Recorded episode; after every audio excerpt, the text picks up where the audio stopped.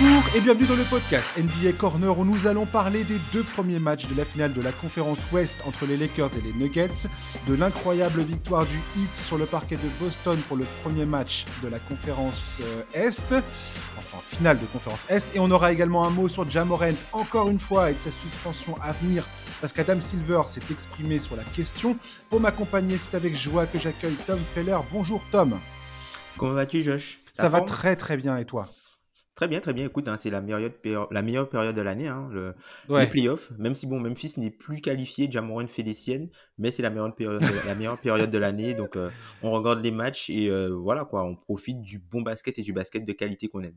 Eh, c'est marrant que tu dis ça. Je vais faire un copier-coller quasiment du, sommaire de lundi avec euh, Théophile au, au Messer parce que je vais encore parler des mêmes sujets. Mais en même temps, maintenant que j'étais dans le podcast, c'était impossible pour moi de pas te parler de Jamorent et de la suspension potentielle euh, qu'il va, qu'il va subir. Euh, les premières estimations évoquent une potentielle suspension d'une vingtaine de matchs, voire de la moitié de la saison prochaine.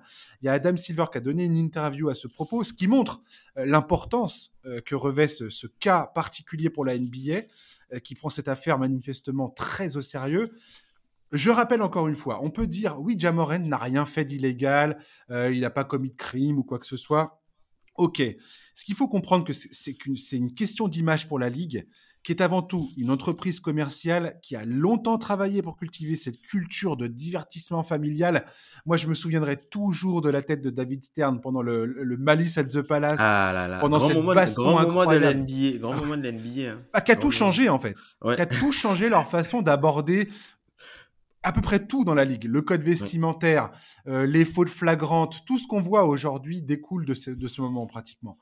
Et, ce jour-là, David Stern, il a vu des enfants pleurer dans les pleurer dans les dans, les, dans les tribunes, ouais. Dans les tribunes, euh, il s'est dit c'est un spectacle absolument navrant, c'est une honte pour notre ligue. Plus jamais on aura ça. Et la culture euh, ghetto, arme à feu, drogue, euh, bad boy, tout ça, c'est terminé. Et aujourd'hui, Adam Silver, c'est ce qu'il va chercher à maintenir, clairement. Mm. Et tu peux être sûr que la première suspension, donc nos huit matchs qui a eu lieu, et ensuite Jamoren qui avait promis de se faire soigner, de se... bref, de faire, il a fait amende honorable. Manifestement, il n'y a rien qui a suivi. D'ailleurs, il l'a dit. Hein, je, me rends compte parce qu'il il a, il a, il a, il a, délivré un communiqué pour dire euh, j'ai commis une erreur. Encore une fois, je sais que ma parole n'a probablement que très peu de valeur à l'heure qu'il est. Oui, Jamorent, oui, effectivement, ta, ta parole n'a aucune valeur à l'heure qu'il est. Tom, je voulais avoir ton opinion sur tout ça. Bah écoute, euh, déjà, le, la première chose, c'est la déception. C'est de la déception, puisque ça, fait quoi? Ça fait même pas deux mois, hein deux mois qu'il a été euh, suspendu. Euh, bah, d'ailleurs, tu vois, après ce, qui s'est passé en boîte de nuit à Denver. Mhm. Alors oui, là, c'est différent. C'est-à-dire que la première fois, c'est lui qui s'était affiché de son propre chef, l'arme à la main. Là, c'était lors, du coup, d'un live de de amis. D'ailleurs, le euh, même ami qui est de retour dans toutes les affaires qui suivent Jamoren depuis un moment, parce que euh, Jamoren, c'est pas, il y a eu ces deux fois où il est apparu avec une arme à la main, mais il y a eu toutes les autres fois, euh, toutes les autres affaires qui, qui tournent autour. Euh, de du coup voilà c'est que le, le, gars c'est lui du, du coup qui avait été suspendu euh, des matchs euh, au Felix Forum, je crois, et euh, à Indiana par rapport à ses agissements. mais d'ailleurs, moi, je trouve que beaucoup de gens sont tombés sur son ami, sauf que le mec, il fait un live dans sa voiture, il fait un live dans une voiture. À aucun moment, tu te dis que le mec qui est à côté de toi va sortir un, un flingue, quoi. Enfin, alors oui, Jamorant, il a déjà fait des, choses auparavant, mais je pense que, tu vois, son ami, il filme, il filme Jamorant. À aucun moment, il se dit, tu vois, Jamorant va sortir oui, j'en sais, au final, j'en sais rien. Tout ce que je me dis, c'est que euh, déjà à, avoir ce comportement-là, puis oui. voilà, à jouer au, bad boy. Euh, c'est ce qui lui est reproché aussi par une partie, par une partie des commentateurs, c'est-à-dire de de jouer le, le, mauvais garçon alors que c'est pas du tout son, son origine, euh, c'est pas du tout, enfin c'est pas du tout lui quoi. Je sais pas, ben, sais pas si c'est vraiment le côté bad boy ou c'est plus, tu vois, par rapport à la musique qu'il écoute. C'est-à-dire que c'est mm. on sait que Jamoran c'est un grand fan de NBA Youngboy. Donc NBA Youngboy c'est un, je crois que c'est un, chanteur de, du Tennessee qui euh, fait euh, du coup de la, de la drill, on peut appeler ça. Et en fait c'est euh, un style musical où, enfin, les paroles sont assez, on va dire, axé sur la violence, des choses comme ça. Hmm. Donc, donc, ce qui se passe, c'est que dans certaines chansons, il y a des, comment dire, il y a un peu un appel à voilà, je porte mon pistolet, j'ai mon pistolet sur moi. Et en fait, tu as l'impression en fait, que la musique transcende Jamoran et qu'il se sent obligé de, de faire comme s'il était dans le clip, quoi. Donc, c'est euh, il, fait son, il, se fait son petit jeu de rôle, quoi. Voilà, il se fait son petit jeu, il, fait son petit jeu de rôle. Voilà. Croit, quoi. Hmm. Voilà, c'est ça. Après, c'est vrai qu'il y a eu d'autres incidents, notamment avec euh, le, le, le, jeune garçon qui, avec lequel il s'est battu. Fait, il y a des euh, faits de violence. Il y a, voilà, il y a des faits de violence, il y, a des, il y a des choses comme ça. Mais après, pour revenir à la question principale de la suspension, je, enfin, ça parle de 20 matchs, 40 matchs. Moi, je trouve que il y aura pas 40 matchs. Hein. parce que pour rappel, je sais pas si tu te souviens de Stephen Jackson qui mhm. était euh, à la sortie d'un, qui avait tiré à la sortie d'un street club. Il avait pris 11 matchs hein, par David Stern. Il avait pris que 11 matchs alors qu'il a tiré. Et je pense que ce qui, va faire la différence, c'est vraiment le côté euh, dégradation de l'image de la ligue. À quel point la, récidive et la dégradation de l'image euh, de la ligue va jouer pour, pour Jamoran. Donc ouais, moi je pense que une vingtaine de matchs pense, une bonne vingtaine de matchs, 20, 25 matchs, je pense, par rapport à la récidive. Ouais, il y a eu aussi cette idée de dire que euh, Adam Silver et la NBA s'étaient montrés plutôt euh, compréhensifs la première fois. Mm. Ils ont accepté la suspension euh, qui était plutôt, qui était plutôt raisonnable de oui. 8 matchs avec Jamoren qui, qui, qui, affirme vouloir se soigner, prendre le temps de, de réfléchir à ce qu'il a, qu'il a, fait et ainsi de suite. Et manifestement, c'est ce qui pose aussi problème à la NBA aujourd'hui, c'est que euh, ils ont laissé, euh, ils ont l'impression d'être, euh, d'avoir laissé l'opportunité à Jamorant de, de, faire amende honorable, et que ça, ça se reproduit quelques quelques mois plus tard, mmh. deux trois mois plus tard, et que bah, là, manifestement, il y a peut-être une obligation de leur part de se dire bon bah est-ce qu'on ne doit pas réagir beaucoup plus, avec beaucoup plus de fermeté cette fois? Et Je mm. pense qu'il y a ça aussi derrière euh, la, potentielle suspension qui, va tomber. Aujourd'hui, on n'en sait rien. Pour terminer sur cette histoire de Jamorant et des, et Grizzlies, comment tu vois ça Comment tu vois cet incident impacter euh, la franchise? Qu'est-ce que ça change du point de vue des Grizzlies, selon toi? Bah, déjà, dans un premier temps, euh, ça a déjà changé quelque chose euh, cette saison, puisque euh, Jamorant, sans cet incident-là, il aurait pu être All-NBA, donc mhm. être éligible à un, contrat de presque 230 millions. Et là, bah, il passe à côté et il se retrouve avec, entre guillemets, juste 200 millions à peu près. Donc euh, il a quand oui, même. Il va s'en euh, remettre. Hein. Voilà, il va s'en remettre, mais par rapport à, ce qu'il aurait pu euh, avoir et par rapport à ce que ça aurait pu coûter en termes de flexibilité financière pour la franchise, il y a déjà Memphis de ce côté-là gagne un, levier supplémentaire mmh. pour faciliter la construction de son équipe puisque le salaire de Jamoran pèsera pour un peu moins que ce qu'il aurait pu peser si jamais peser pardon s'il avait plus euh, il n'avait pas eu cette suspension. De l'autre côté, tu peux te, dire mais à quel point tu peux faire euh, confiance à ce gars-là et à sa maturité puisque globalement plus que le simple fait qu'il euh, qu'il est récidivé, c'est que tu as la as la sensation en fait que c'est pas qu'il s'en moque mais que ça ne lui fait pas peur. Toutes les mmh. conséquences qu'il peut y avoir, ça ne lui fait pas peur. Donc aujourd'hui, c'est ça, peut-être que demain, ce sera autre chose.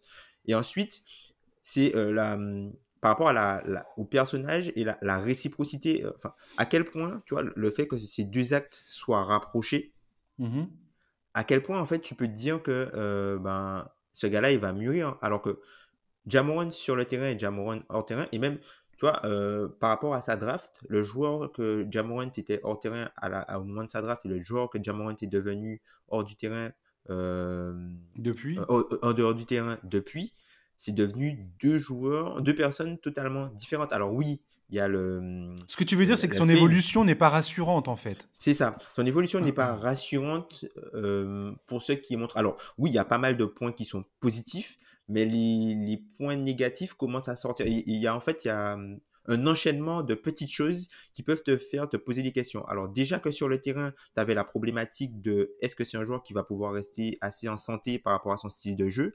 Maintenant, tu as la problématique, est-ce que c'est quelqu'un qui va pouvoir rester en dehors des, des, des ennuis pour que tu puisses euh, lui faire confiance et bâtir euh, ton équipe autour de lui? Puisque aujourd'hui, euh, moi je pense que Memphis construisait avec Jamorant et ne construisait pas encore autour de Jamorant. Donc quand je, je dis ça, c'est dans le sens où quand tu, par exemple, tu construis autour de Jamorant, ben, tu, vas avoir, tu vas avoir besoin d'uniquement de joueurs qui sont capables de jouer avec lui Mmh et, et c'est pas grave si ces joueurs-là sont moins bons quand il n'est pas là, puisque tu sais qu'en playoff, il va être amené à jouer 30, 40, 50 minutes. Un peu comme ce que fait Denver avec le pivot de backup. Quoi.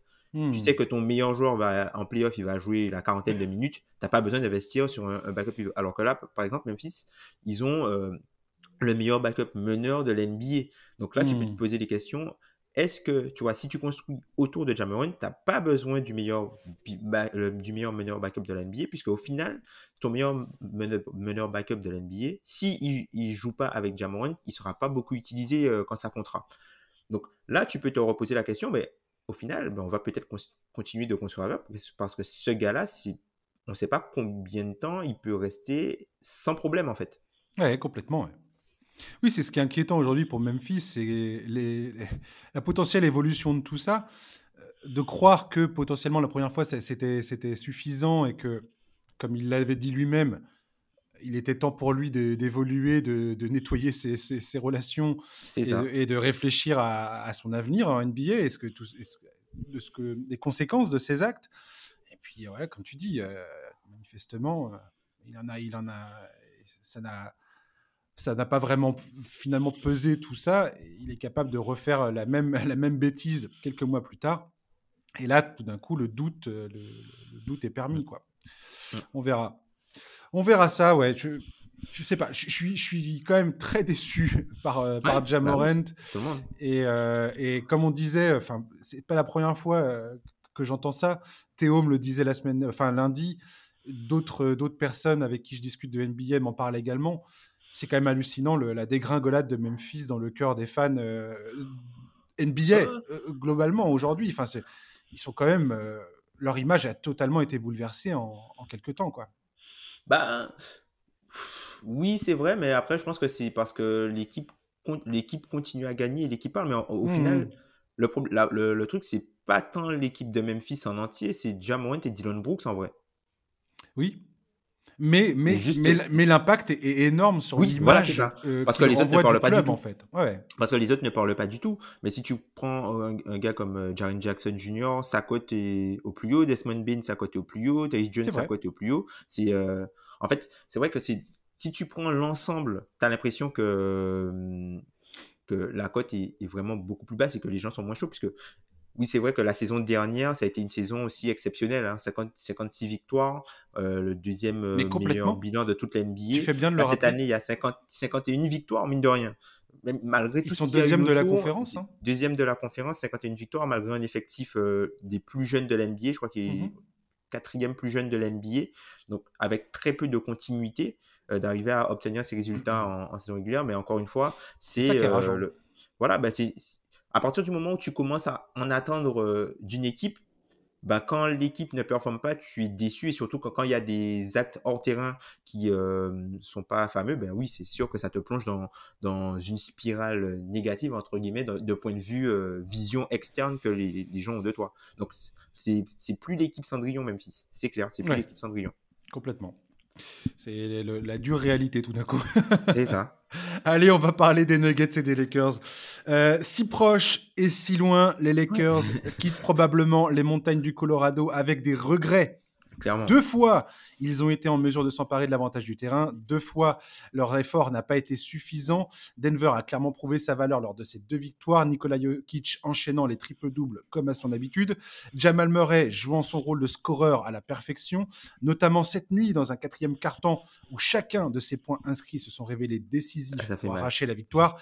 Tom, qu'est-ce que tu retiens de ces deux premières rencontres? Bah, Je trouve que les équipes sont plutôt proches que hum, Denver, je trouve que Denver comme domine un peu, mais tu vois, il n'y a pas un, si grand écart que ça. Et encore une fois, comme tu l'as dit, les Lakers peuvent avoir euh, des regrets de ne, de ne pas avoir pu arracher euh, un des deux matchs.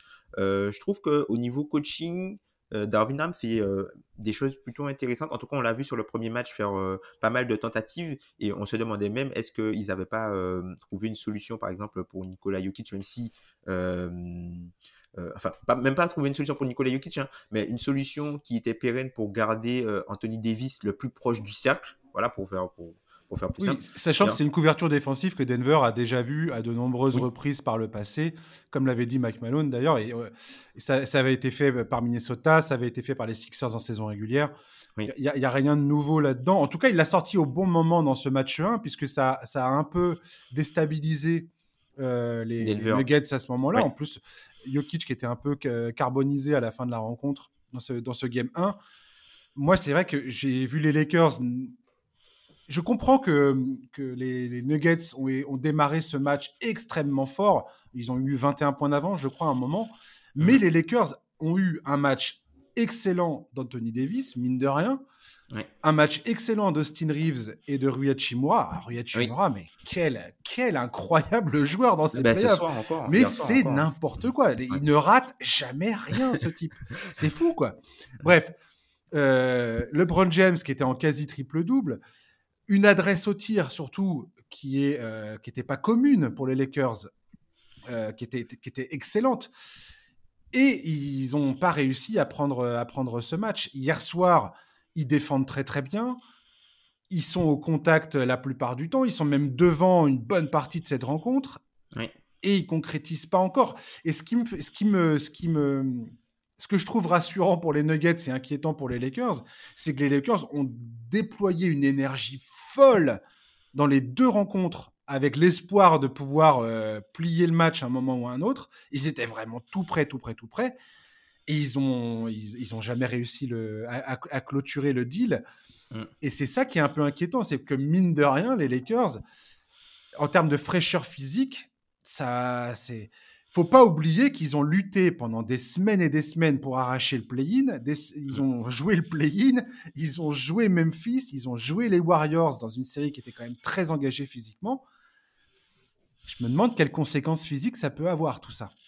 Bah, surtout que, tu vois, quand tu... les, les matchs se sont échappés de leurs mains, euh, notamment à la fin. Hein. On va, certainement reparler de cette fameuse séquence de barrage à trois points là, qui euh, eh ben, anéantit, qui permet, euh, bah, aux Nuggets, voilà, qui permet aux Nuggets de bien remonter dans la partie où, où ils sont un peu derrière. Et il y a une séquence où il y a 5, 4, je crois, 4, 3 points d'affilée. Tu en as un de, un de Jamal Murray un de Bruce Brown, un autre de Murray et un autre de Porter Junior, euh, je crois, dans le coin. Tout à, fait, les, Nuggets, ont commencé le quatrième quart-temps, ils, étaient menés de 3 points. Il y avait 79-76 pour les Lakers. Ce qui était assez hallucinant, c'est que Mike Malone, qui d'habitude fait reposer Jokic en début de quatrième quart-temps, il n'a pas du tout fait ça. Non. Il a, il a fait entamer ce quatrième quart-temps pour finalement le, faire, un, faire un sub, un changement à 9 minutes à peu près il l'a laissé deux minutes sur le banc. Mais en fait, c'est ce petit moment de trois minutes a permis de lancer la machine Jamal Murray. Et c'est là où il a pu laisser Jokic euh, sur le banc pour son, repos euh, nécessaire, on va dire, histoire de terminer cette, euh, ce quatrième carton. contrairement au premier match où Jokic, comme je disais tout à l'heure, était très fatigué en, en, fin de carton, là, il était un peu plus frais, il avait un peu plus de jambes pour terminer. Oui, et puis surtout que euh, tout, tout le, le, schéma défensif en fait que les Lakers avaient prévu pour euh, stopper Jokic, au final, ça parce que Jokic a eu moins la balle euh, en enfin dans le, quatrième carton tout à fait. par rapport à, au premier match mais c'est aussi parce que Jamal Murray a fait sauter le verrou sur le périmètre.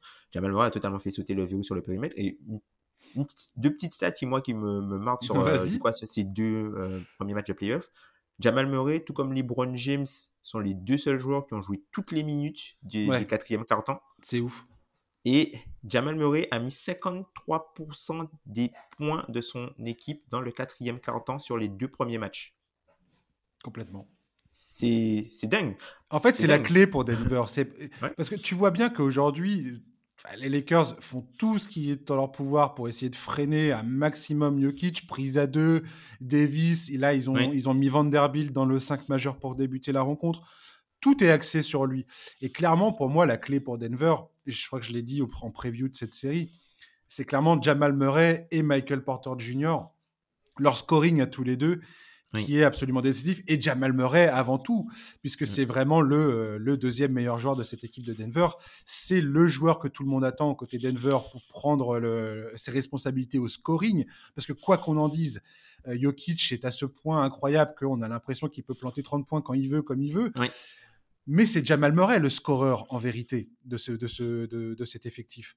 Et, là, là il, a, il a fait le quatrième carton que tout le monde attendait après trois cartons très très très, très compliqués. Très médiocre. Ouais, ouais. plutôt moyen, ouais, plutôt moyen. Euh, par rapport à ses standards, il a, pourtant il avait comme bien débuté hein, le match. Ouais, je, crois, qu'il était à 5 sur 17 euh, hum. euh, pendant trois cartons. Il a terminé.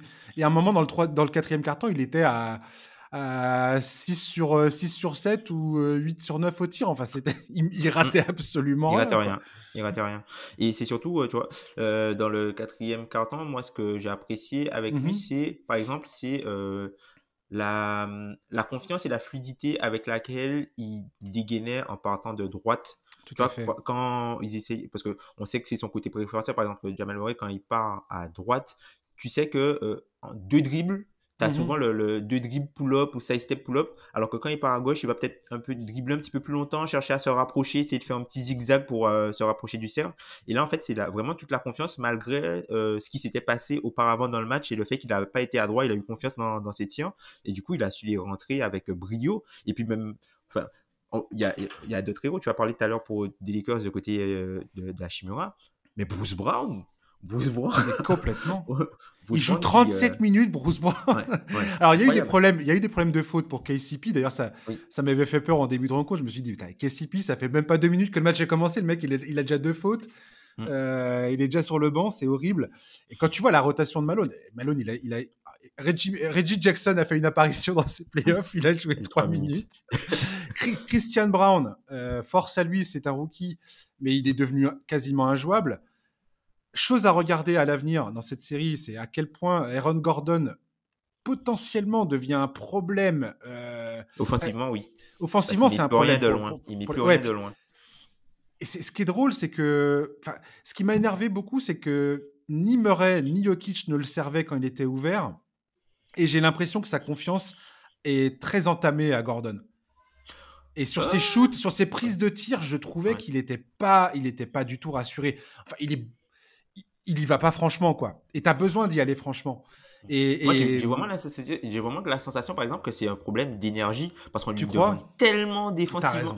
On lui demande tellement défensivement que tu vois. Vrai, je pense que c'est quelqu'un qui aimerait peut-être prendre peut-être une possession off.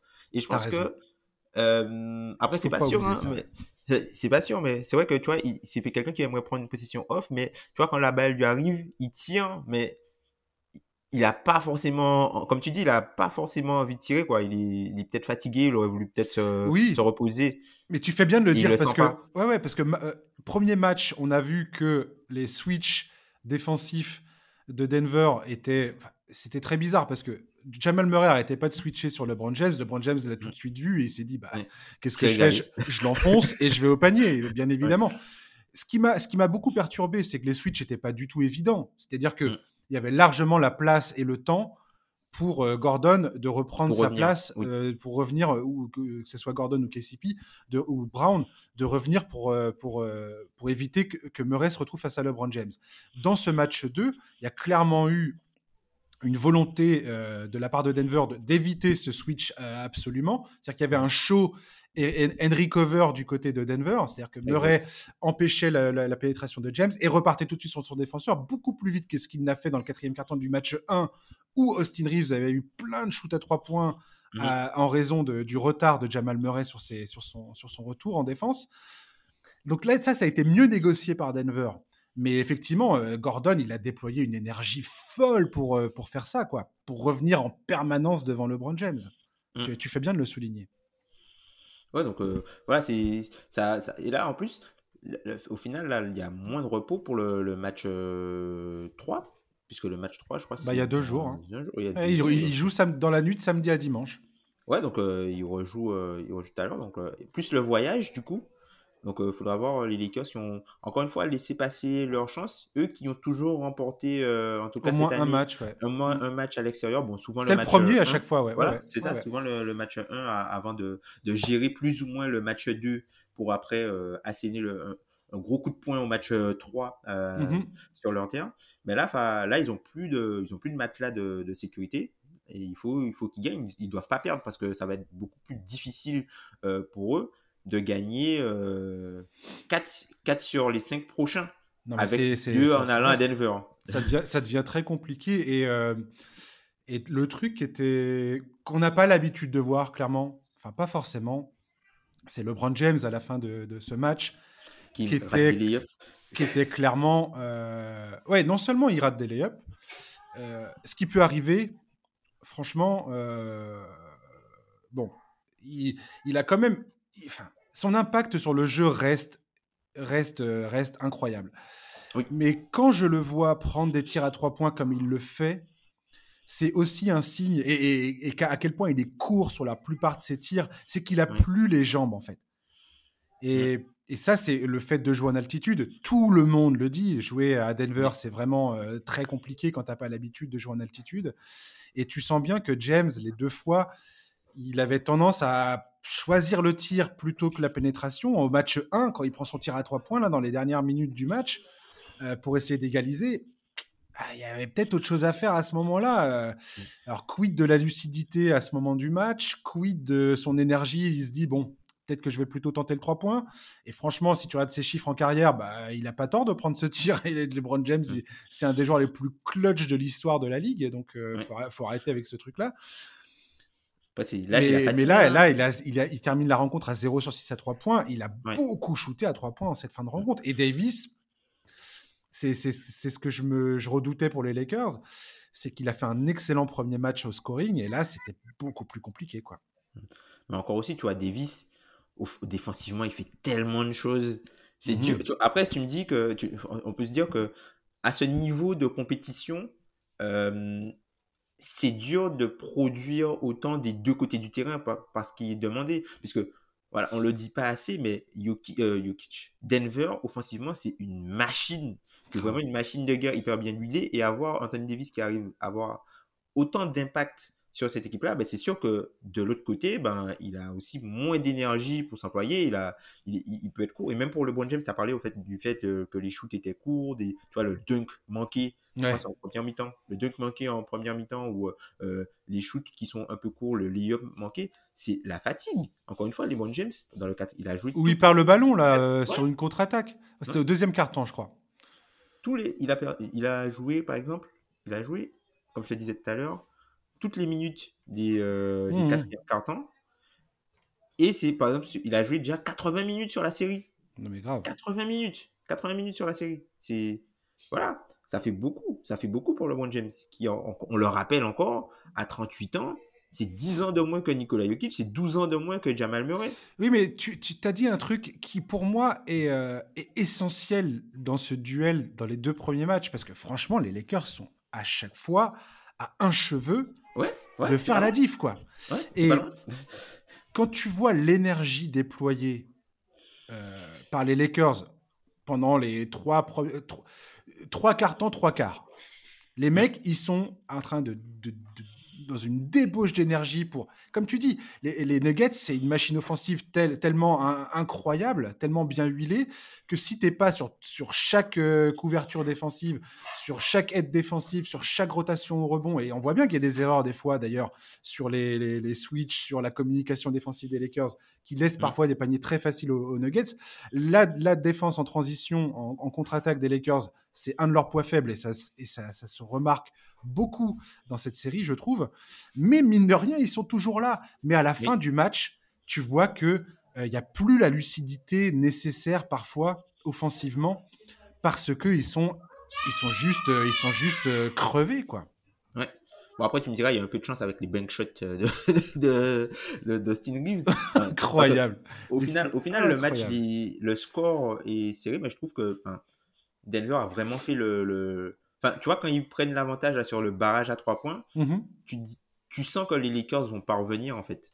Ouais, complètement. Tu as, vraiment un truc mental où tu te dis les gars vont pas. oui, alors après. Ils arrivent à revenir hein, même à la fin, mais. Après, quand tu as la remise en jeu toute pourrie de Michael Porter Jr. qui perd le ballon, puis après la passe de merde à Nikola Jokic qui est intercepté.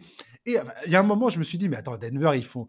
Ils font, euh, ils, font tout pour essayer de donner une dernière chance aux Lakers. C'est pas possible. Mm. Euh, là, il n'y a, y a, pas de. Il a pas de théorie du complot qui, qui tienne. Quoi. Là, les mecs, ils mm. prennent le bateau pour se faire taper. Quoi. Mais au final, ça passe. Et ouais. en fait, je pense que je me, je me, suis posé la question après le premier match. Est-ce que c'était.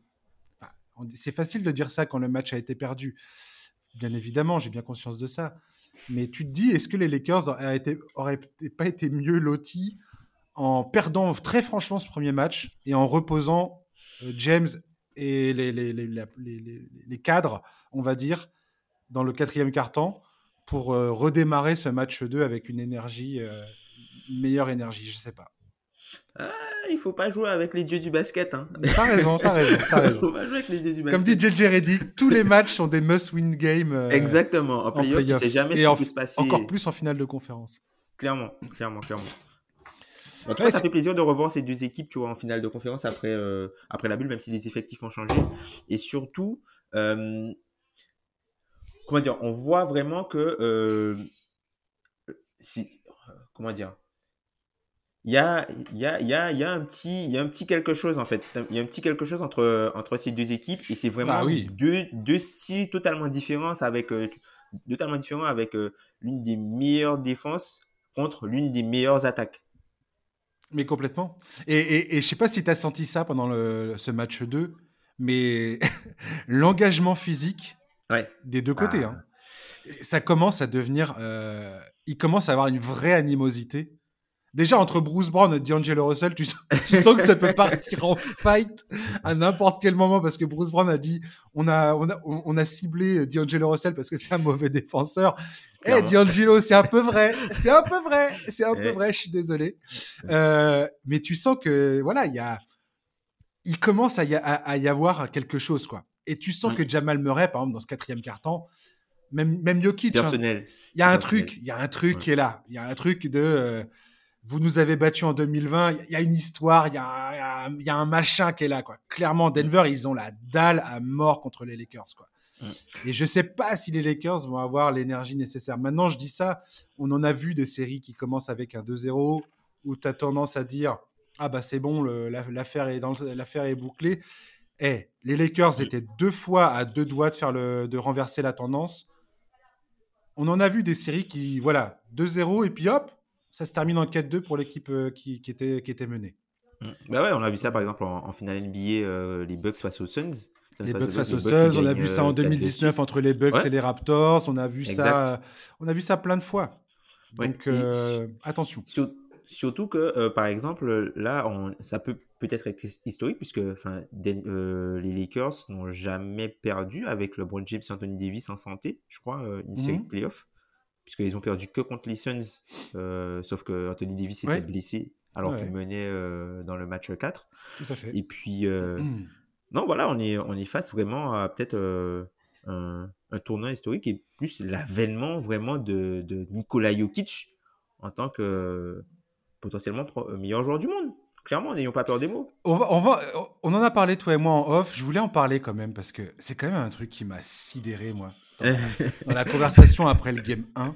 C'est le nombre de personnalités médiatiques américaines qui ont avoué avec une, un visage euh, sans aucun remords dire Ah, mais c'est la première fois quelque part qu'on regarde Jokic euh, et les, et les Nuggets jouer. Ah, mais ils sont bons en fait. Ah, mais Jokic, euh, mais quel joueur incroyable franchement, ça, ça m'a, ça m'a un peu beaucoup, voire extrêmement exaspéré.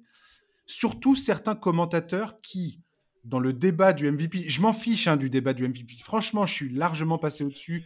J'en ai plus rien à faire. Mais qui, de voir pendant des jours et des semaines des gens critiquer Jokic et qui tout d'un coup te disent ah mais en fait j'ai vu euh, deux matchs dans ma vie de ce gars-là. Euh, ouais, ça me ça me ça me contrarie un peu beaucoup. Ouais. Ouais, bah, tu m'étonnes. Après, c'est vrai que, voilà, encore une fois, hein, Nikola Jokic, c'est pas forcément le, le, gars le plus sexy. Enfin, quoi que moi, je trouve son jeu très Mais son jeu est absolument incroyable. Ouais, de quoi on parle? Ce mec est un magicien sur le terrain. Mm. C'est, enfin, je veux dire, qu'on ne soit là à dire, ah, oui, il n'a pas un jeu spectaculaire, oui, il n'est pas là à claquer, des, à mettre des claquettes dunk dans tous les sens, mais son jeu est absolument divin. Si tu aimes le basket en tant que sport, ce mec-là, la lecture qu'il a du jeu, c'est comme comme LeBron James. Je prends autant mon pied à regarder LeBron James jouer que Nikola Jokic. Et on va en parler tout à l'heure de Jimmy Butler. Mais, mais ces gens-là, quand ils sont sur un terrain de basket, dissèquent le jeu, comprennent à l'avance, avant tout le monde, ce qui est en train de se passer. Et c'est génial, quoi. Là, Jokic, c'est le joueur d'échecs préféré de ton joueur d'échecs préféré. C'est ça, exactement. en fait, il y a une lecture du jeu qui est tellement avancée mm. qui, que voilà. Et, et que, le, que, le, que le fan lambda ne voit pas forcément la, différence. Euh, bah c'est voilà, c'est ce qu'on essaie de transmettre nous en tant que passionnés. On, essaie de dire bah tiens, regardez ce gars-là parce que c'est vraiment incroyable ce qu'il fait. Et, euh, c'est ça qui me fait rire, c'est de voir un nombre de commentateurs qui sont là à dire ah mais en fait il est il est génial le Jokic. Ah ouais, ouais ouais, il est génial ouais, complètement. Bah, le truc c'est que tu vois Jokic sur la saison régulière, il joue pas énormément de minutes, enfin comparé à ce qu'il joue en playoff. Mmh. les chiffres choquent. L'efficacité reste la même, même si là, euh, il était un petit peu moins, il était un petit peu moins en réussite hier avec euh, bah les petits bonus qui ratent et tout ça. T'as Anthony Davis sur le dos, mec. Anthony Davis qui est la force défensive la plus hallucinante de toute la ligue. C'est sur le paletot. Bref. Et du coup, tu vois, comme euh, son temps de jeu augmente, bah, du coup, ses stats augmentent. Donc là, les, là, il commence à faire des, des, trucs où les gens sont choqués. Mais il a toujours fait ça. Il a toujours fait ça. Premier joueur de l'histoire à enchaîner euh, au moins 4 euh, matchs avec 20 euh, points et un triple-double de l'histoire de la Ligue.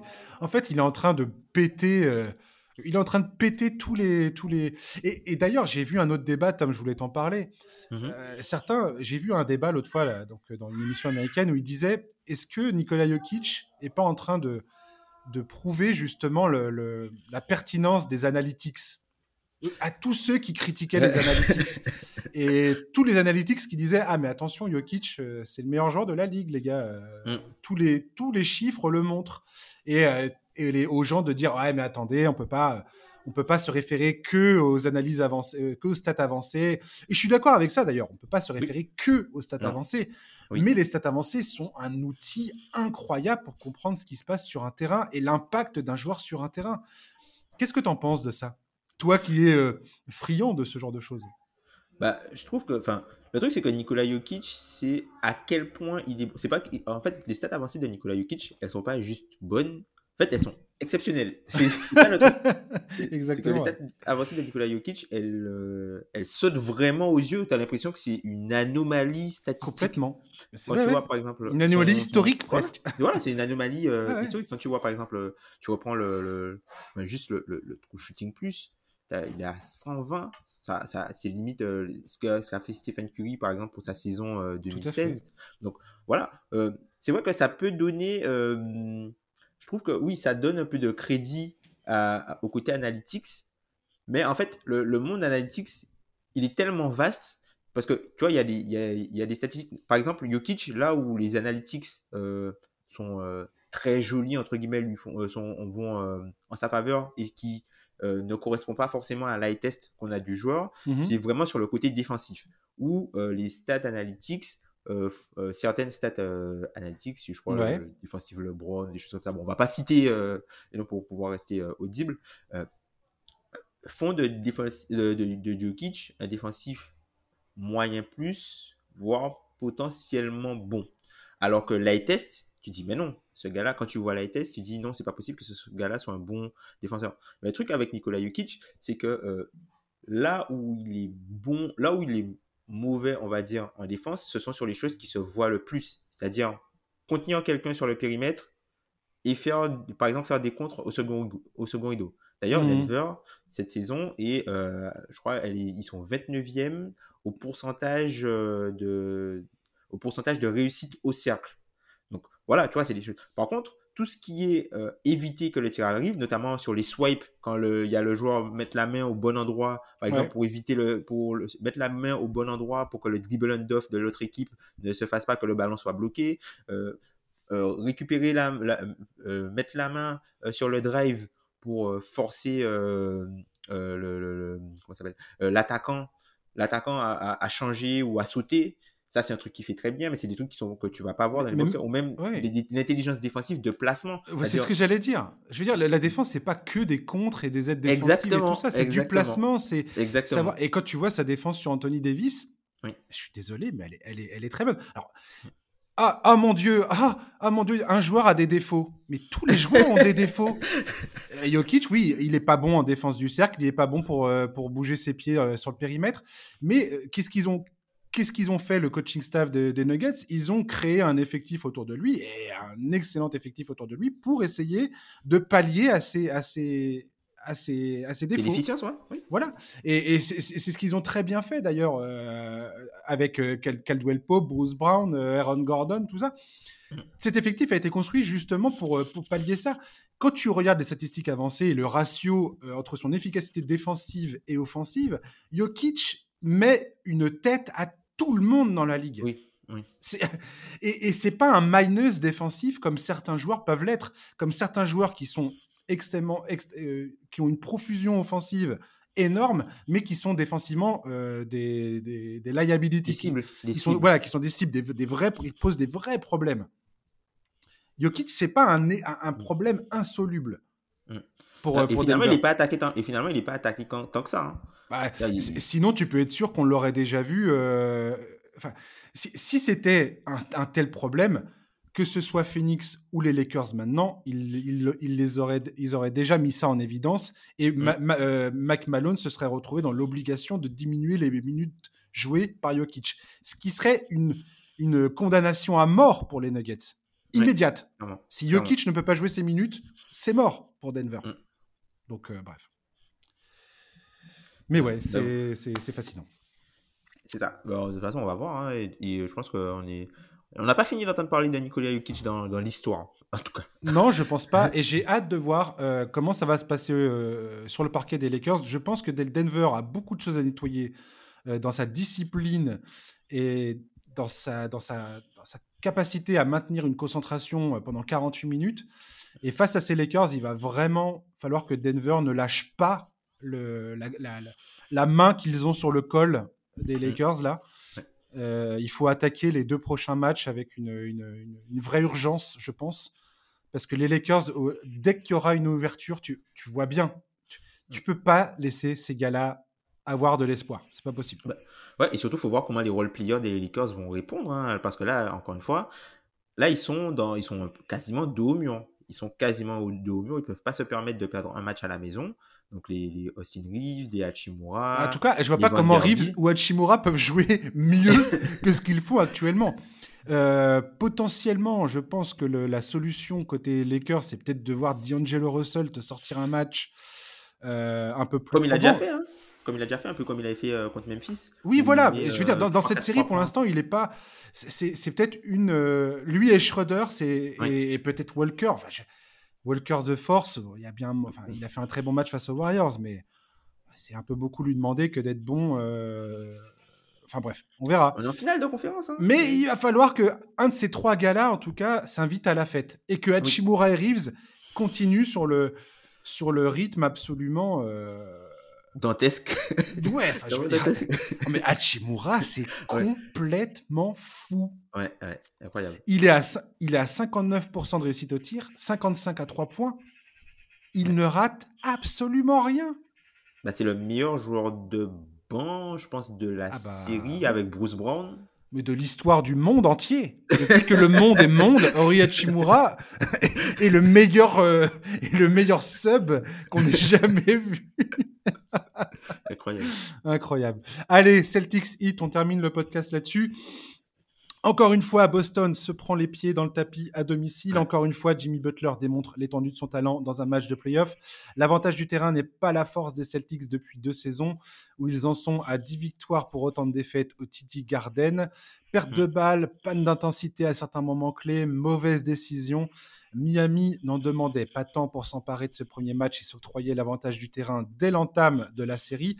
Jimmy Butler a été une nouvelle fois flamboyant, exploitant les mismatchs, disséquant la défense pour obtenir ou créer le meilleur tir possible, provoquant des fautes à des moments clés de la rencontre. La victoire est, indispensable pour Boston dans le Game 2 qui se jouera dans cette nuit, dans la nuit de, vendredi à samedi. Tom, quel est ton avis sur cette équipe des Celtics qui est clairement sur courant alternatif depuis le début des playoffs et qui ne bouge pas de ça? Chaque série, Atlanta, Philadelphie et maintenant Miami, c'est toujours la même chose pour Boston. Ben, c'est vrai, tu as la sensation en fait qu'ils donnent des matchs. C'est-à-dire que limite, Boston, euh, sur la première série, sur leur, première série, tu as l'impression qu'ils donnent, allez, ils donnent un match. Sur euh, la série face euh, à, à Philly, ils en donnent deux, on pourrait dire. Ils donnent deux matchs. Ouais, ouais. Quoi, quoi je suis pas contre ça. Ouais, ouais. disons qu'ils donnent deux matchs. Et, là, euh, alors, il faut donner du crédit au hit aussi. Il faut donner du crédit au hit. Mais bien à, sûr, mais. À, Jimmy Butler et au role player. Mais là, en fait, comment on peut expliquer euh, jouer d'une certaine façon en une mi-temps et tout oublier à la sortie du vestiaire? C'est exactement ça. C'est-à-dire c'est l'histoire de deux mi-temps. La première mi-temps Boston, tu te dis, oh, ils sont sur l'énergie du game set gagné euh, face à Philadelphie. Ils déroulent, c'est imprenable, c'est imbattable, c'est incroyable. Euh, magnifique, les Celtics, ça y est, ils sont lancés, euh, enfin, t'as envie de dire. voilà. Et non, non, retour du vestiaire, bam c'est vraiment le cas de le dire, bam. Et, ouais. Et Jimmy Butler, tu lui, tu lui donnes pas cette opportunité-là. C'est pas possible. Jimmy Butler, Bama Debayo, même Bama Debayo, mais oui, quelque chose qui m'a. Toute cette euh, équipe est incroyable, laisse-moi te le dire. Mm. bah, tu vois, comme euh, Théophile euh, le disait très bien mm-hmm. la, semaine dernière quand, quand il est venu sur, sur, le podcast, déjà, il avait dit qu'il serait pas étonné que Miami prenne le game 1. Bah, voilà, l'histoire lui a donné raison. Exact. Et autre chose, tu vois, il parlait de sa frustration avec euh, le niveau offensif de Bama Bayo, ou du moins l'inconsistance mmh offensive de Bama Bayo, où tu as, par exemple, sur un même match, c'est quelqu'un que, qui va, que tu vas voir surdominer et ensuite qui va disparaître totalement. Et en fait, sur ce troisième carton, euh, il y, a, y, a, le côté Jimmy Butler, les styles, euh, enfin le, les, les, shoots de match trousse et ça, mais il y a aussi la domination de Bama Bayo, puisque il a eu peur d'aucun intérieur, c'est-à-dire que sur sur les Switch, il a confronté alors Ford, il a confronté Robert Williams, il a confronté tout le monde, ce qui fait que un moment ils ont enlevé alors Ford et après ils ont enlevé Robert Williams du terrain et Bam est devenu le, meilleur intérieur de très loin sur la série. Été Boston a été obligé à un moment de défendre euh, Bam avec Jason Tatum et il a été agressif tu vois, c'est ces trucs-là, en fait, que tu as envie de voir euh, de, BAM tout le temps, qui le fait vraiment par séquence. Et en fait, avec un BAM comme ça, ben, ça facilite beaucoup plus le travail de tous les autres. Quoi. Le duo BAM Adebayo, Jimmy Butler mm. est absolument incroyable. Je sais pas comment toi tu perçois ça, mais quand je vois Miami jouer depuis le début de ses playoffs, n'importe quel score euh, il peut y avoir sur le, le tableau de marque. Ouais je n'ai jamais l'impression que Miami est hors du match. Hmm. Et j'ai l'impression que Miami ne s'estime jamais hors du match. Tu as toujours l'impression qu'ils y croient, que c'est qu'une question de temps qu'ils tapent un run, qu'ils tapent euh, une bonne séquence défensive euh, à, la suite, enfin plusieurs bonnes séquences défensives à la suite et qui, recollent au score ou qui passent devant. Et tu as l'impression que c'est ce qui se passe à chaque fois. Et le hit, quelque part, j'ai envie de te dire, dès qu'ils marquent euh, dès qu'ils sont à droit à 3 points, là, le premier match, ils sont à 16 sur 31 à 3 points, je crois. Dès qu'ils sont à droit à 3 points, c'est mort. À chaque bah fois qu'ils ont été euh, au-dessus des, 40%, quasiment à chaque fois, Miami s'impose. Oui, parce qu'ils en prennent, euh, ils en prennent beaucoup. C'est aussi leur, façon à eux de, bah, de, entre guillemets, d'amener de, la nuance sur le jeu de possession, puisque Miami, c'est une équipe qui a un, très gros playmaking défensif. Hein. Alors, quand je parle de playmaking défensif, je parle essentiellement de, par exemple, de forcer les pertes de balles adverses, donc, mhm. tout ce qui est euh, interception euh, live, c'est-à-dire euh, pas l'interception où tu interceptes le ballon, mais après le ballon il va dans les tribunes et Oui, je vois, Mais vraiment l'interception live ball où qui, mène, qui mène à une contre-attaque. Voilà, c'est ça, interception qui mène de côté du terrain, avec euh, Jimmy Butler qui est très très fort pour ça. Euh, tu as aussi euh, Oladipo qui était très fort pour ça, mais Oladipo qui est blessé. Et puis après, sur le, tout le, le, contrôle en fait de la raquette et le jeu de transition facile, notamment avec les, les, passes, les passes de quarterback de, de, Kevin Love ou des choses comme ça quoi. Non, mais Cette tu vois, renaissance de Kevin Love, même de Kyle Lowry, j'ai envie de te dire. C'est incroyable. Franchement, franchement cette équipe ils ont, ils ont vraiment bien dominé, euh, ils ont bien dominé, en tout cas le troisième carton. Et, et, ça ressemble un peu à l'an dernier où Encore une fois, Joe Mazzulla l'a dit en conférence de presse, on a gagné trois cartons. L'an dernier, c'était pareil.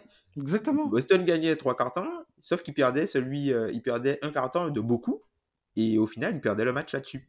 Je crois qu'ils ont perdu le premier match aussi l'an dernier. Euh, il me semble que oui. Il me je crois que oui, j'ai pas, j'ai ils, avaient perdu un, ils avaient perdu un des deux, euh, un des deux premiers, je crois. Un des deux, ouais. Je crois que c'est le premier qu'ils avaient perdu. Il me mm. semble. Attends, je vais, je vais essayer de retrouver ça pendant qu'on discute, mais, mais il me semble que oui. Au final, euh, je veux dire, Butler, Jimmy Butler, depuis le début de ses playoffs, c'est absolument magistral ce qu'il nous propose. Et encore une fois, dans ce match face à Boston, ce que je trouve absolument fou, et c'est ce que tu vois pour moi seulement chez les grands joueurs, c'est son côté gestionnaire. Peu importe qu'il marque ou qu'il marque pas. Il est sur le terrain, il a la balle en main et il arrive à lire et comprendre exactement ce que ce qu'est en train de faire Boston et il arrive à exploiter la plupart du temps convenablement les opportunités qu'on lui donne. Et, ça, je trouve ça absolument euh, sidérant chez lui. Mm. Bah après, c'est ça, le, c'est ça avec Jimmy Butler. Guillaume, on avait parlé dans, dans l'un de ses podcasts. Mm-hmm. Euh, Guillaume, que tu as reçu d'ailleurs. Tout à fait. Euh, de, basket, de Basket Lab, c'est ça? Du Basket Lab que tu as reçu il y a quelques semaines. Euh, podcast absolument à écouter, absolument génial. Et je crois que tu étais invité dans le dernier numéro. Oui, c'est ça pour, pour parler des, des Grizzlies. par exemple... extraordinaire podcast. Ah, bah merci. merci, Josh. Et bah, du coup. Jimmy Butler, c'est euh, l'héliocentrisme, mais euh, par petite dose, c'est-à-dire mmh. par moment. Là où tu as par exemple, euh, tu as quelqu'un comme Nikola Jokic qui est omniprésent et omnipotent tout le temps, bah, Jimmy Butler, c'est vraiment par période. C'est-à-dire que c'est quelqu'un qui peut laisser la création, mais quand il y a besoin de faire euh, des choses, quand il y a besoin de prendre le match à son compte, le hit change et devient centré autour de, Jimmy Butler. Complètement. Et, voilà. et tu sais quoi d'ailleurs, le truc le plus. Le, Excuse-moi, pardon, je suis désolé de te couper. Ah, Juste pour ajouter un truc, après je te laisse parler. Euh, Bam Adebayo souvent devient le deuxième créateur quand Jimmy Butler est sur le banc. C'est ça qui est dingue en fait. Pardon. Ah non, mais ça, ça, ça arrive. Et tu vois, par exemple, euh, c'est quelque chose qu'ils ont pas mal fait, notamment dans la, première, la première série pour, pour euh, finir d'annihiler euh, les Bucks. C'est le fameux Hilo avec Butler et Bama Debayo. Où, où tu as, un des deux qui a un mismatch, ils écartent le terrain et tu as un Hilo qui est joué avec une, une position préférentielle. Et puis T'as, soit euh, tu as, Butler qui peut aller te chercher des fautes. Ça, il, est, enfin, il est magique sur ça pour aller chercher, gratter des fautes. Incroyable. Derek White, il, regarde à chaque fois l'arbitre, il comprend pas, il, il, a fait faute. Et encore une fois, euh, sur la, la, la, notion de, de mismatch là, tu peux dire que euh, ils, arrivent à bien profiter en fait de, de, des, des failles en fait que même pas même des failles que Boston arrive à leur donner. tu as parlé de, de, de, de, la chasse au mismatch. Peyton Pritchard, qui d'ailleurs, je comprends pas pourquoi. Qu'est-ce qui se passe avec Grant Williams Je sais pas, il a, dû, il, a dû manger le, dessert de Joe Mazzulla à un moment de la saison et l'autre il a pas supporté, je sais pas. Je comprends Incroyable.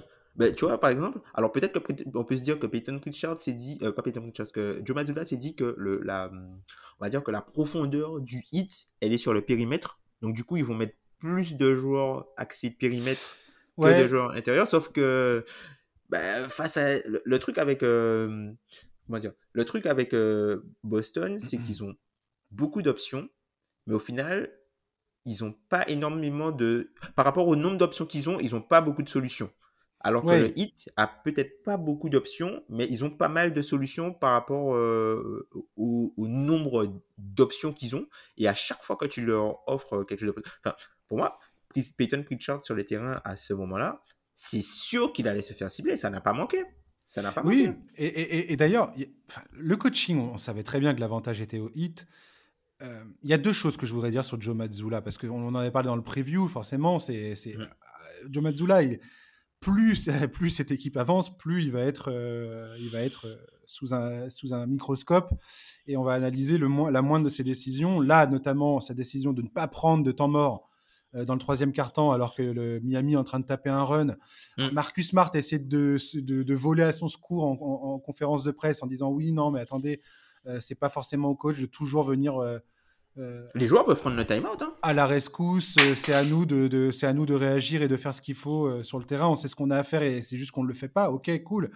début du quatrième quart-temps, les Celtics redressent un peu le nez. Quelques minutes se passent. Qu'est-ce que fait Spolstra Temps mort immédiatement. Oui, oui. Immédiatement, tu. Et en fait, il y a ça. Après, je... très sincèrement, je ne suis pas un expert en coaching. Mm. Euh, voilà, je je pourrais pas, je vais rien affirmer maintenant tout de suite dans ce podcast. Je suis pas expert à ce point-là euh, sur euh, sur le coaching. J'ai jamais été joueur professionnel, j'ai jamais été coach professionnel, donc je vais je vais bien me garder de de, de, critiquer absolument Mazzula. Mais quand tu compares les deux, tu te dis que d'un côté, il y a quand même, il y a une, pour moi, il y a, il y a deux, il y a une façon de faire quoi. tu peux ne pas prendre de temps mort tout de suite, mais il y a un moment quand tu vois que le, match est en train de t'échapper, peut-être que tu peux le faire quand même, tu vois. Je sais pas, mais je trouve que Mazzula, euh, voilà. Et, et, pour euh, dernière chose, quand je regarde les médias de Boston parler de Mazzula, quand j'écoute les podcasts de Boston parler de Mazzula, ça mhm. ce qui revient beaucoup, c'est que Mazzula a un profil beaucoup plus offensif qu'Ime Udoka, oui. Euh, qui lui était beaucoup plus défensif. Mm. Il est retourné à ce, à, ce, à ce 5 défensif avec Robert Williams dans le 5 majeur aux côtés d'Orford. Et ça a été salué par la plupart des médias de Boston en disant Ah, bah ça y est, on revient un peu aux fondamentaux, entre guillemets, euh, au corps, enfin au, à ce qui est notre, notre identité, l'identité défensive de cette équipe. Et voilà, tout ça pour nous sortir Pritchard et laisser Grant Williams encore une fois sur le banc. Manifestement, ça, ça changera pas. Et, et Mazzula, quand tu l'entends parler des ajustements que doit faire Boston, c'est tout le temps des ajustements offensifs. Offensivement, on n'a pas fait ça. Offensivement, on n'a pas fait ça. On a manqué d'adresse. On n'a pas su trouver les tirs. C'est rarement défensif ce qu'il raconte. Et, les, médias de Boston, ils commencent vraiment à perdre patience avec, euh, avec, avec lui, quoi, sur ce mm. point-là précis. Bah, après, tu vois, la, la, différence aussi vient aussi de, de la différence de, de, paradigme et de, de, on va dire, de, de background. Parce que tu vois, euh, Complètement. Udoka, les Spurs, bon, les Spurs ont, été connus pour, pour leur défense avec euh, Tim Duncan, même s'il y a les Spurs, des Spurs Beautiful Game, mais la, la, grande force des Spurs, ça a toujours été le, le niveau défensif qu'ils pouvaient avoir. Puis je crois que, dans sa carrière d'assistant, Udoka, il a, il a été euh, coordinateur défensif des ah, équipes. peut-être, oui. Je crois. Je crois. Je suis pas sûr. Il faudrait que je revérifie, tiens.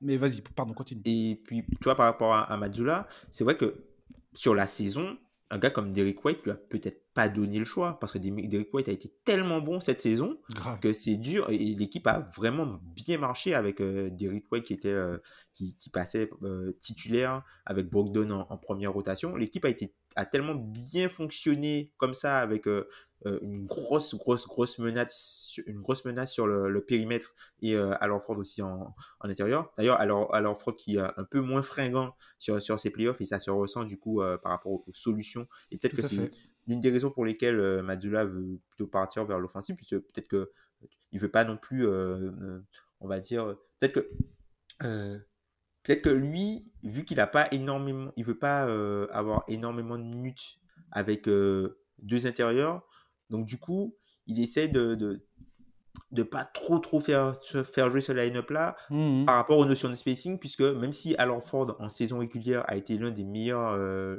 tireurs à trois points ben sur les playoffs il est un peu en deçà.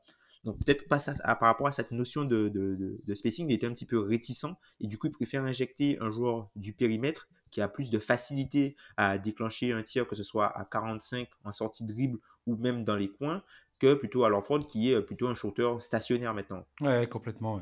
Je suis tout à fait d'accord avec ça. Donc euh, voilà, comme tu disais, le, la, notion de, de, Après, c'est vrai que Joe Mazzula, c'est quelqu'un qui, je pense, a beaucoup confiance euh, en son effectif. Il a vu l'effectif, euh, il a vu cet effectif-là trouver des solutions. parfois, même si c'est une équipe qui garde parfois ses travers de, perte de balles ou d'oublier, ou qui, qui peut subir des runs parce qu'il tire beaucoup et il met peu. Mais au final, euh, peut-être que lui, il, est, euh, il fait confiance à son équipe et il se dit que l'équipe va, va, trouver. Sauf que parfois, c'est pas le cas. C'est ce que j'allais te dire pour, pour, terminer ce podcast. C'est le dernier sujet que j'aimerais aborder avec toi mhm. euh, rapidement. C'est en fait ce duo Jalen Brown, Jason Tatum. Très Il a été critiqué un temps avant que Boston inverse totalement la vapeur la saison dernière. Mmh Tout d'un coup, c'était ah mais on est fou d'avoir séparé ces deux, d'avoir voulu séparer ces deux gars-là. Je suis tout à fait d'accord. Ces deux joueurs, bien qu'ils soient un peu redondants, ces deux ailiers absolument euh, au talent. Euh, ça fait aucun doute que ces deux, ces, ces, deux mecs-là sont potentiellement des futurs, enfin des, sont déjà des, des joueurs incontournables de la ligue. Pour moi, il y a encore un palier que Tatum doit franchir, mais justement, on en vient là.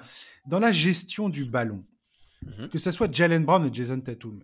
Aujourd'hui, que ce soit l'an dernier, en finale notamment, et là, euh, actuellement dans ces playoffs, cette tendance qu'ils peuvent avoir tous les deux à ne pas. Euh, à, perdre beaucoup de ballons, sur les dribbles notamment, en pénétration, des choses comme ça, ou sur des passes où ça manque clairement de lucidité.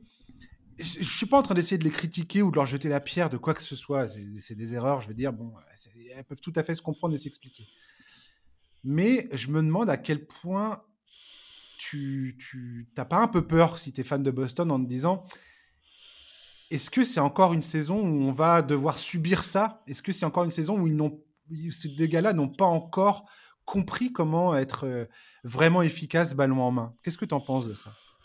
Moi, je trouve quand même qu'ils ont progressé par rapport à l'an dernier. Après, c'est vrai que quand tu prends le départ, à partir, quand tu prends les rôles que ces deux joueurs-là ont eu depuis leur draft mhm. à aujourd'hui, mhm. leur, euh, leur évolution est quand même phénoménale. Hein.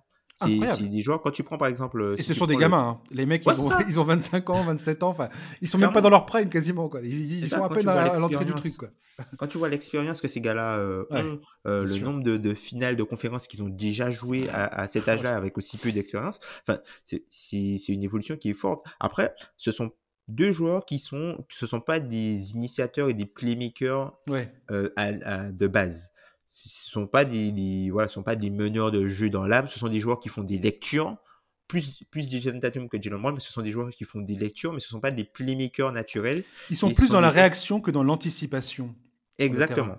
Exactement. Même si tu vois, Tatum, il a fait, il a fait quand même pas mal de progrès, de progrès à l'initiation. Là où, par exemple, Jalen Brown, c'est un joueur qui est vraiment dans la percussion, percussion, percussion. Et du coup, son, handle peut, le poser, peut lui poser problème, hmm. notamment quand tu as des, des, des, joueurs qui sont des, des, équipes comme euh, le Heat. Hein. je pense que c'est pas, c'est pas pour rien en fait que le, là, ce qu'on voit, euh, les, problématiques, notamment de gestion du ballon, que ça saute aux yeux contre des équipes, par exemple l'an dernier contre les Warriors, et que là, ça saute aux yeux face au Heat, parce que ce sont des équipes qui euh,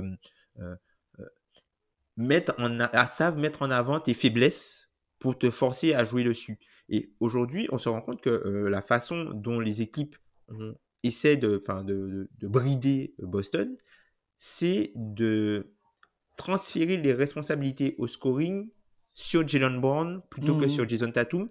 Et le, problème avec cette équipe de, de Boston, non, non seulement tu as la partie euh, euh, perte de balle et parfois manque de réaction, mais moi ce que je... Hum, comment dire moi, ce qui, ce qui me gêne un peu euh, avec cette équipe-là, c'est euh, tu as la sensation qu'ils sont profonds, mais qui sont pas si polyvalents que ça. C'est-à-dire que tu as des joueurs interchangeables, tu as des joueurs qui sont interchangeables, mais tu as certains joueurs du système où euh, ils sont interchangeables, mais si tu...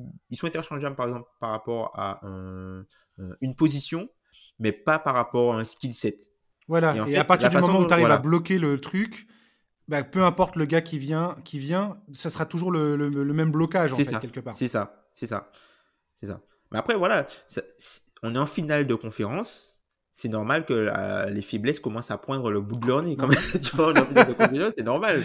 Tu commences à avoir. pas là par hasard, on va dire. Voilà. T'es pas là par hasard et les équipes qui sont en face de toi ne sont pas là par hasard. Donc, faut donner du crédit encore une fois, au 8 et à Spolstra. Tout à fait. Mais euh, tu as l'impression en fait que Boston a quand même les moyens de dominer euh, cette série, ou du moins est le favori pour remporter euh, cette série. Mais il va pas falloir donner de, de match, puisque Miami, c'est une équipe qui ne donne aucun match. Miami, c'est une équipe qui ne donne aucun match et qui ne. Tous les matchs, la majorité des matchs séries dans lesquels ils ont été, à part, à part peut-être, je crois, il y a un match face aux Knicks, mm-hmm ils ont toujours, euh, ils ont, ils ont toujours euh, remporté tout, ce qui était euh, clutch grâce à un Jimmy Butler, Jimmy Butler pardon, flamboyant. Donc, faudra pas. Boston, Boston n'aura pas énormément de cartouches à griller. Mais après, c'est une équipe qui, à chaque fois se met en difficulté et voilà, tu vois, l'an dernier, c'était un peu pareil. Euh, ils, sont, ils sont dos au mur face à Milwaukee. Euh, ils perdent le match 5. Ils sont gagnés 3-2. Ils vont faire un match dantesque. Notamment Tatum qui va faire un match dantesque 46 points Milwaukee. et après, tu as le match 7 de, de, Grant Williams. L'an dernier, ils, ils, ont failli se faire éliminer eux-mêmes sur une fin de match totalement, on va dire, indécente de Jimmy Butler. Ouais. totalement indécente de Jimmy Butler qui, qui passe un tir de, de, de, les, de les sortir. Là encore, tu vois, il y a, y, a, y, a y, a, y a quelques doutes qu'on peut avoir sur cette, cette, équipe de Boston, mais ils ont quand même le plancher nécessaire pour euh, remporter euh, 4 des 6 prochains matchs. À voir la réaction qu'en tout cas qu'ils auront cette nuit. Euh, juste pour petit clin d'œil par rapport aux stats avancées, euh, les stats avancées, parce qu'on dit, ouais, playoff, Jimmy Butler en mode, en mode playoff, tout ça, la, révolution. Pas, pas, tant que ça, une révolution. Toutes les stats avancées cette saison. Oui, Jimmy Butler, il est toujours bien. Montraient que Jimmy Butler était largement un des meilleurs euh, arrières de toute la ligue. Euh, un des meilleurs défenseurs, meilleur dans, les, dans, le, dans le clutch, meilleur en termes de ratio au lancer franc. Enfin, tout ce qu'il fait maintenant, oui, c'est toujours fait un C'est un travail. Euh, il, il, est constant, Jimmy Butler. C'est juste que là, tout d'un coup, ça nous, ça nous saute au visage. ça nous saute au visage. Bah, ça saute au visage parce qu'il y a le volume, il y a la notion de volume. C'est ça. Et il y a la notion de, de, répétition et de temps de jeu. Et comme il n'y a plus Tyler Hero, bah, il y a une partie de ce que Tyler Hero faisait et que Jimmy Butler faisait à petite dose parce que Tyler Hero en faisait une partie, même s'il le fait moins bien que Jimmy Butler, que là, Jimmy Butler est obligé de tout reprendre. Donc là, ça te saute aux yeux à quel point le gars il est fort. Mais en fait, c'est Jim Butler, il, choix, il, il, est toujours bon, on va dire, euh, en saison régulière. Sur les stats avancées, il est très très très fort. C'est juste qu'il y, a, y a moins de volume, donc tu t'en rends pas compte. C'est exactement ce que, ce, que, ce que permet de nettoyer les stats, euh, les stats avancées, de révéler en fait, par rapport en termes de volume, qu'est-ce qui, est, euh, qu'est-ce qui est un mirage et qu'est-ce qui ne l'est pas? Et qu'est-ce qui est mm, mm. réel et qu'est-ce qui ne l'est pas? Euh, en tout cas, c'est des très très bonnes indications. Merci euh, Tom de m'avoir accompagné, c'était cool. Merci à toi, Josh. Hein. C'est toujours un plaisir. Hein. Mais oui. Et puis bah, à la prochaine. Et puis je prie pour toi pour que Memphis ça se passe bien. Ah, t'inquiète. Euh, quoi qu'il se passera à Memphis, je pense que j'irai bien. Écoute, hein. moi je, suis, assez détaché. Voilà, c'est la vie de fan, mais c'est vrai que ça fait toujours plaisir quand tu es fan d'une équipe et que l'équipe euh, fonctionne bien. Mais après, faut pas non plus se laisser consumer par des choses qui se passent outre-Atlantique. Et ça fera partie de l'histoire, tout simplement. C'est ça, c'est ça, exactement. Et puis, bah, chers auditeurs, merci de nous avoir écoutés. On se retrouve lundi pour un nouveau numéro du podcast NBA Corner. D'ici là, profitez bien du week-end avec tous les matchs euh, passionnants qui arrivent. Et on discute de tout ce qui se passera ce week-end lundi prochain. À ciao. Bye bye. Salut.